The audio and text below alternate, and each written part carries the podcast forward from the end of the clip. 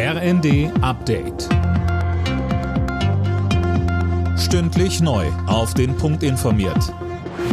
Ich bin Jana Klonikowski. Guten Abend. Der Kompromiss in Sachen Bürgergeld sorgt für Kritik. Ampelregierung und Union hatten sich unter anderem darauf geeinigt, dass es weiterhin scharfe Sanktionen geben soll, etwa wenn Bezieher des Bürgergelds angebotene Jobs ablehnen. Der Paritätische Wohlfahrtsverband bemängelt das Misstrauen gegen Arbeitslose. Geschäftsführer Ulrich Schneider sagte bei NTV. Es werden gerade mal etwa drei Prozent der Hartz-IV-Beziehenden sanktioniert. Das heißt, das Ganze ist sowieso im Wesentlichen eine Phantomdiskussion. Es geht darum, eine Drohkulisse aufzubauen. Und wir sagen, es ginge auch ohne Drohkulisse.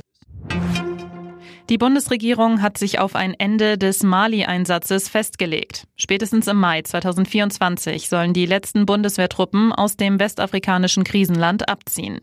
Mehr dazu von Eileen Schallhorn. Im kommenden Jahr soll das Mandat für die Mission also zum letzten Mal verlängert werden, teilte Regierungssprecher Hebestreit mit. Ziel ist es, den Einsatz nach zehn Jahren strukturiert auslaufen zu lassen. Die Bundeswehr beteiligt sich im Mali ja an einem UN-Blauhelm-Einsatz zum Schutz der Zivilbevölkerung. Auch die Briten und die Franzosen hatten schon angekündigt, sich aus Mali zurückzuziehen. Der geplante Abzug der Bundeswehr dürfte die Zukunft des UN-Einsatzes generell in Frage stellen. Die Arbeitsrechtsreform der katholischen Kirche geht Verdi nicht weit genug. Die Gewerkschaft kritisiert, dass die 800.000 Beschäftigten immer noch nicht streiken oder aus der Kirche austreten dürfen.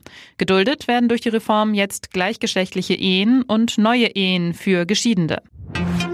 Weltmeister Frankreich ist mit einem souveränen Sieg in die Fußball-WM in Katar gestartet. Die Franzosen besiegten am Abend Australien mit 4 zu 1. Zuvor hatte Saudi-Arabien für eine Sensation gesorgt und Topfavorit Argentinien mit 2 zu 1 besiegt. Die Spiele Polen gegen Mexiko und Dänemark gegen Tunesien endeten jeweils 0 zu 0. Alle Nachrichten auf rnd.de